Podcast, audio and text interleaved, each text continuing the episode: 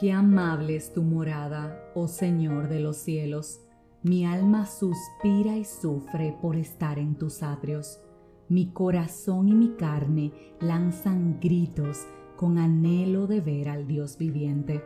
Aún el pajarillo encuentra casa y la alondra su nido para sus pequeñitos. Tus altares, Dios de los ejércitos, de mi Rey y mi Dios. Felices los que habitan en tu casa, te alaban sin cesar. Dichosos los que en ti encuentran sus fuerzas y les gusta subir hasta tu templo. Pasando por el valle del llorón, encontrarán allí vertientes de aguas. Con una bendición lo cubrirán las lluvias del otoño. De posada en posada marcharán hasta por fin a Dios ver en Sión. Oh Dios del cielo, escucha mi plegaria. Oye con atención, Dios de Jacob.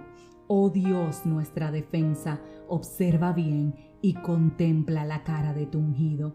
Vale por mil un día en tus portales, por eso yo prefiero el umbral de la casa de mi Dios antes que la morada del impío. Dios es nuestra defensa y fortaleza, Él da perdón y gloria. Dios no les privará de ser felices a todos los que marchan rectamente. Señor Dios de los cielos, feliz el que en ti pone su confianza. Acabo de compartir contigo el Salmo 84 y a ti que me escuchas, quiero decirte que tú y yo somos dichosos, que tú y yo somos unos privilegiados porque tenemos en quien confiar porque sabemos al Dios al que amamos y al Dios al que le servimos, porque ese, el Señor de los cielos, pone en ti su esperanza, pone en ti su fe, pone en ti el anhelo de que cada día te puedas encontrar con Él. Él te llena de su perdón, Él te llena de su misericordia, sobre ti está su gracia.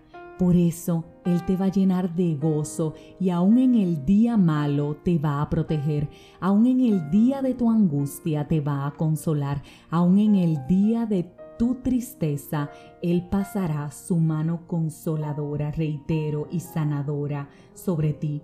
Por eso, felices todos aquellos que habitamos en su casa, felices los que le alabamos y reconocemos que Él es el único Dios.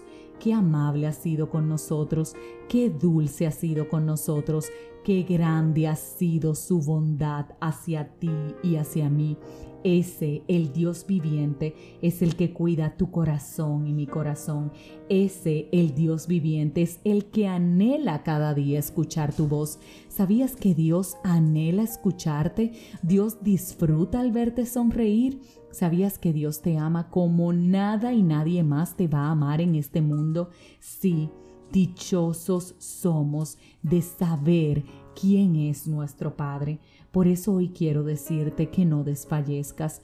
Por eso hoy quiero decirte que le hables desde el fondo de tu corazón, que le digas todo aquello que te preocupa, que tengas esperanza y confianza en Él, que entiendas que aunque no ha llegado, va a llegar, que este sigue siendo un año maravilloso para tu vida, que su sanación está a la puerta de tocarte la tuya, que Él va a obrar. Escúchame bien, si hay algo que tienes que hacer, que Dios te ha dicho que lo hagas, hazlo. Él te va a respaldar.